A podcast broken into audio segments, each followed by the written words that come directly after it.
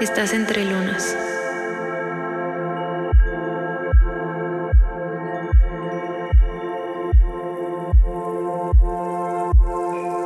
Un espacio creado para compartir nuestra historia a través de nuestros ciclos.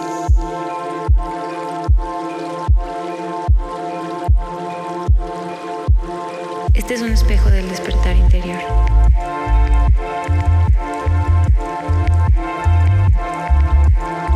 Despierta las fases que hay en ti.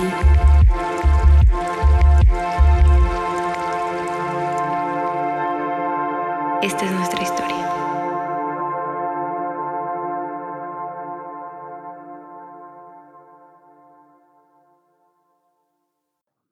Hola, bienvenidos todos y todas a esta nueva temporada de Entre Lunas. Yo soy Acna. Hola, yo soy Lua y bienvenidos a nuestro episodio número 8 de la segunda temporada. Este episodio es, en- estamos estrenando nuevo, nuevo formato, ya los podrán ver también aquí con ustedes para que tengamos una conexión pues más acercados, más acercados todos. Y este episodio se llama De mí para mí. Ay, sí. Ay, sí. Ay, sí, qué lindo.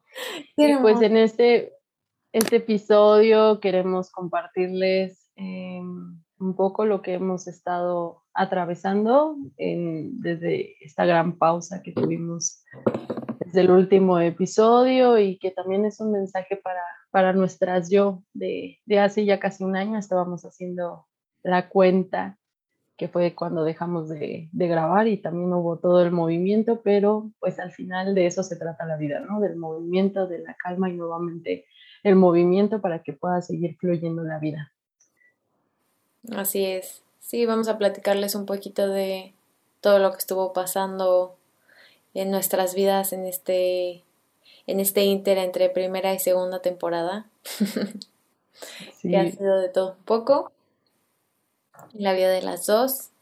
Así que platícanos, Acna, ¿qué ha pasado en tu vida desde la última vez que nos escuchamos? ay, yo. Pues en mi vida, ¿qué no ha pasado más bien? bueno, yo creo que también en la tuya, en la de todos. La realidad es que en la de todos se ha movido mucho.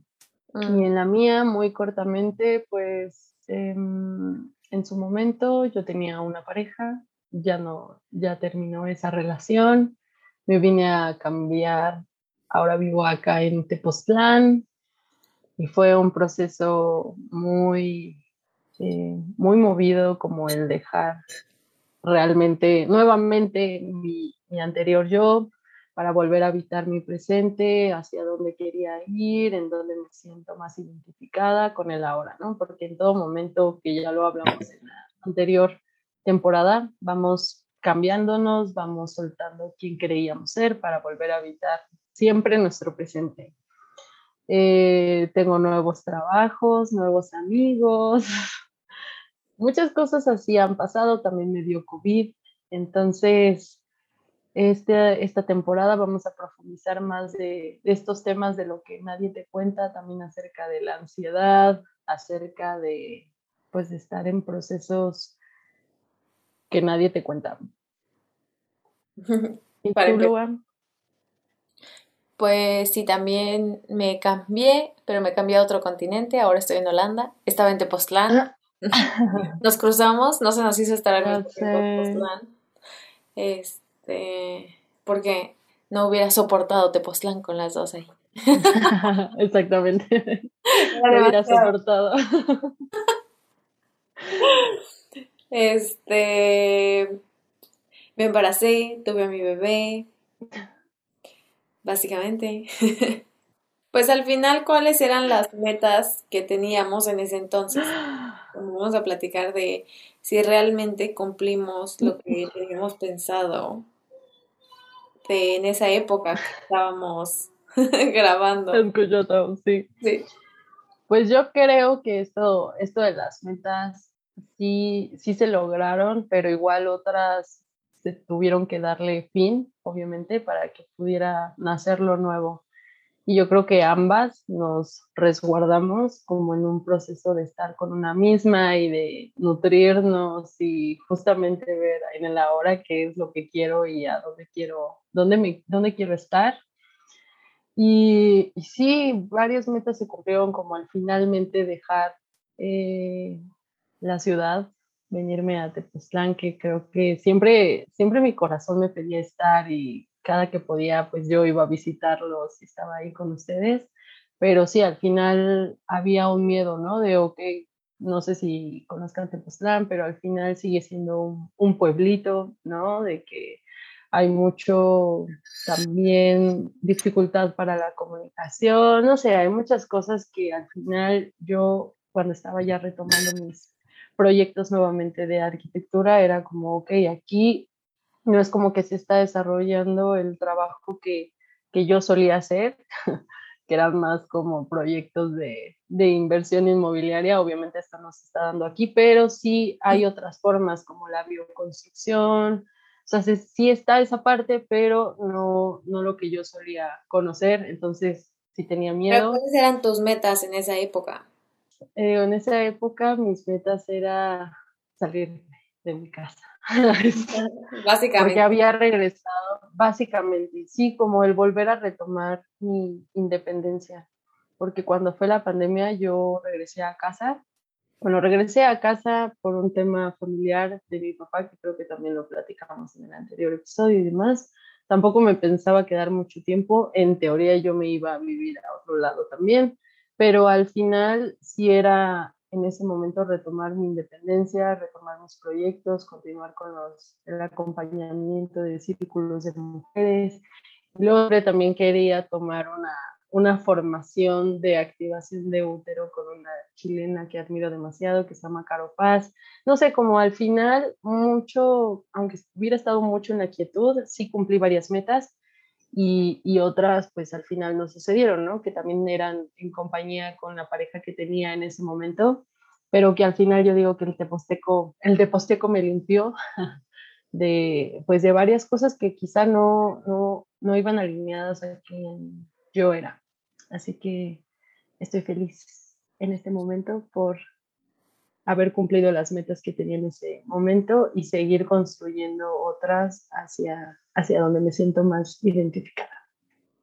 Oye, pero qué mágico, ¿no? Que al final la meta, o sea, sí tienen muchas cosas, ¿no? Como le dices, lo que la activación, tepos, eh, terminar con la expareja y todas estas pequeñas como historias que se enlazan, pero al final la meta era volver a como es lo que dices, ¿no? Como retomar tu independencia, retomarte a ti más cerca de tu esencia. Justo. Es mm. justo lo que dices, como de, de los úteros, de la reactivación de úteros, ¿no? Y al final, para lograr esa meta, todo lo que tuviste que pasar, ¿no? O sea, la reactivación de úteros, terminar con este hombre, cambiar la montaña, eh, deshacerte de amigos, generar nuevos amigos, tener otras relaciones, todo eso tuviste que pasar para cumplir esa meta, para volver a reencontrarte y abrazarte. Sí, totalmente, totalmente. Ese es el trasfondo, el trasfondo de esa búsqueda de la independencia, pero justamente era como ese retorno a nuevamente mi esencia y a quién era yo y desde dónde me podía compartir. Sí, que al final siento que tú, todo lo que tú viviste ha de haber sido más bien como los miedos, ¿no? Y los obstáculos que se fueron presentando para, para lograr tu meta, para que esté claro. donde estás ahora. Es que yo creo que, yo creo que a todos nos pasa, ¿no? Tú también nos platicarás un poco, pero justamente se trata, yo creo que, de miedos de miedos que nos creamos a nosotros mismos, porque ni siquiera existen, o sea, no existe como ese futuro de las peores cosas que te pueden suceder si tomas esta decisión. Yo creo que eso nada más existe en la mente y, y eso también es basado a, a, a, experiencias que obviamente en un pasado, si alguna vez fuimos, no sé, rechazados por haber seguido el corazón, por así no, ya, ya me quiero volver a hacer, me dio miedo cuando cambié de, de, relaciones, el perder amigos. Al final también viví ese proceso que te platicaba igual del, del rechazo a un trasfondo de que igual estando acá en Tepos, en esas partes de retomar nuevas actividades, estaba ayudando a una amiga a vender aretes en la calle y, y eso, eso fue un proceso muy difícil para mí, aunque suene muy fácil para los demás, para mí era ese miedo a, uno, a, a que me fueran a ver, no sé, Tepoztlán es un lugar en el que obviamente viene mucha gente y muchos conocidos y demás, y yo, ay, ¿qué voy a hacer aquí con mis aretitos? O, o el que me dijeran un no, ¿sabes? Entonces, todo un día estaba yo paseándome con mis aretes sin decir, ay, ven aretes, ¿no? Entonces, fue un proceso que al final, más allá de, más allá de la vergüenza, más allá de lo que cree tu mente, era el miedo al rechazo, pero al cruzarlo fue como, wow, qué padre, o sea, es como, aretes, no, no, gracias. Y como tengo también una amiguita que se llama Gloria, ella también vende, vende un buen de cosas, ¿no? Es, es igual muy movida. dice, me gusta, me gusta, soy niña de la calle, ¿no? Así me dice, de que todo el tiempo está moviéndose y vendiendo, vende manzanas y demás. Entonces, ¿cómo es distinto los procesos? De acuerdo, obviamente, a la experiencia de cada uno y, lo que también, en donde te desarrollas, como, como esas ideas, conceptos que te van metiendo que ni siquiera son tuyos, pero al atravesarlos, se siente una gran liberación de, este ni siquiera soy yo. Entonces, es, es muy poderoso atravesar los miedos. Y tú cuéntanos un poco de qué miedos has atravesado durante todo este proceso de cambio de continente, el embarazarte. Cuéntanos un poco de esos pues primero que nada, creo que mi meta en esa época era seguir mi intuición y seguir lo que decía mi corazón. Y, y creo que no hay nada más grande que el parto para eso, el embarazo. Pero sí, también creo que todo lo que viví fue parte de, ¿no? Tanto para decirte a ti como, oye, tengo que parar con los círculos ahorita y el podcast. Y de mm. ahí fue el, ok, ahorita es el momento para embarazarme. Y decir, ok, ahorita es el momento de cambiarme de continente. Ya sé. Sí, en verdad. nada más de embarazarme, sino de una vez. Sí, de todo. El paquete completo. Exacto. Y de ir como siguiendo mi cuerpo, mi instinto, mi voz interior, mi corazón, todo y, y, por eso estoy donde estoy, ¿no? Y por eso pude parir a mi bebé y, y, y cada cosa que viví y que me trajo hasta aquí ha sido justo esa parte que he tenido que confiar en que hay algo que me dice como, ok, vamos acá, ok, vamos a hacer esto, ok, vamos con tal partera, ok, hablemosle a tal persona, vamos a ver tal casa, vamos a hacer esto. Y todo eso pues me ha llevado justo a hacer, ahora que lo pienso, a realmente escuchar mi voz interior y mi corazón y que todo llega en el momento que tiene que llegar. Exactamente, exactamente. Todo llega y también todo se va cuando se tiene que, que ir, porque siempre siento que ese es un proceso, ¿no? Hay que vaciarnos, hay que soltar, ¿no? En tu caso también soltaste, pues que en tu plan anterior ya era quedarte quizá más tiempo en tu plan, estar más tiempo de rodeada de los tuyos, ¿no? Ya sea familiares, de tus amigos, como esa parte, pero el seguir esa intuición de decir, no, es que por aquí no va el camino y me tengo que resguardar para darme esa energía a mí, porque al final es eso, es esa la intuición y que te fue llevando como una brújula de toma estas decisiones, ahora muévete de este lado, y aunque tú querías esto, que quizá venía más de, de la mente, pues tu corazón realmente era, esto es lo que necesitas, ¿no? Y, y para tener esto hay que soltar bastantes cosas, atravesar muchos miedos.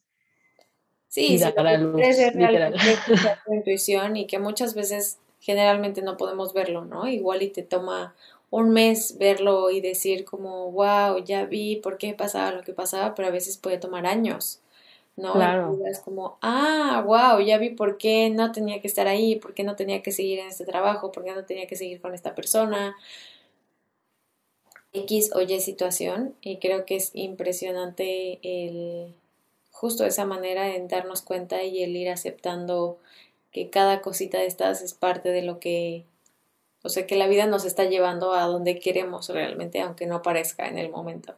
Como dices tú, como esta parte de, para mí era, ¿no? O igual no puede sonar lógico el a verte a otro continente con tu primer bebé, sola, embarazada, en medio de una pandemia, lejos de todo lo que conoces. O como en el momento cuando paré contigo del podcast y los círculos, igual era lo mismo, ¿no? Como, ¿por qué, ¿por qué vas a parar? no, no hay como algo tangible realmente que te esté diciendo, ah, pues porque a veces, muchas veces es fácil cuando decimos. Sí, ah, porque ya sé que me voy a embarazar, sí, no, o sea, realmente. o estoy en un trabajo que no me hace feliz, o estoy en este lugar, pero ¿qué pasa cuando todo está bien y todo está fluyendo bien? Y la vida te dice, ok, pero va bien, no tiene por qué ir mal, pero ya es hora de moverte hacia allá. Sí, porque también creo que estamos muy acostumbrados a que tienen que ir mal las cosas para parar, ¿no? Y yo creo que llegar ya hasta ese momento es porque no, no estuviste como escuchándote a ti misma y parar donde dejara de ser o comenzar a hacer ya algo que fuera desgastante, ¿no? O que te quite energía o que continúes haciendo un trabajo que te gustaba o estando en una relación que que amabas y disfrutabas. ¿Por qué? Porque tenemos que llegar como hasta, o en las enfermedades, ¿no? Estamos acostumbrados a que realmente nos empezamos a nutrir, a cuidar o dar atención hacia esa parte, porque ya nuestro cuerpo nos está gritando y se está expresando físicamente de ayuda, o sea, te necesito, no me hiciste caso cuando, cuando, pues cuando había tiempo, ¿no?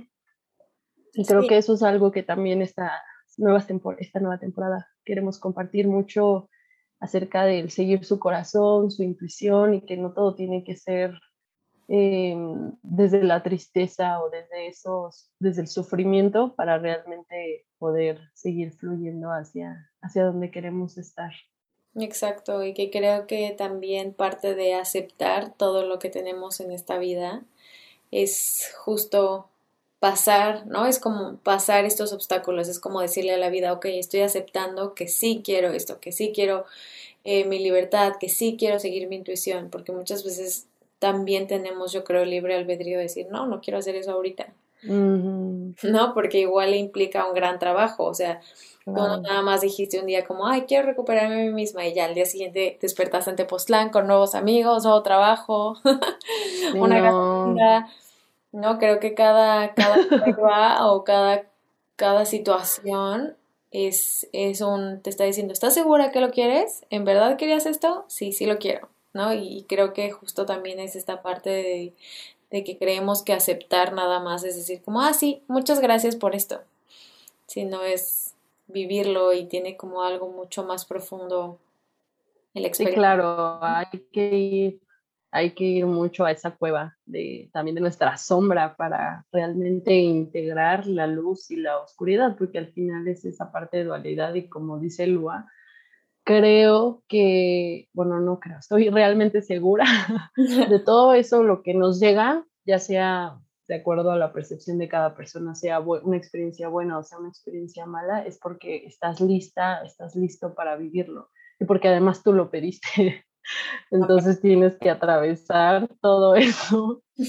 Claro, no es nada más todo, ay, qué bonito, yo estoy en Tepoztlán, En mi caso tuve que pasar, llevo tres casas aquí en Tepoztlán en tan poco tiempo y también el venirme para acá realmente pues fue como unos tres meses, cuatro meses que yo ya estaba rentando una casa y no me podía venir, mi coche se descomponía como mucho autosabotaje que es me da miedo.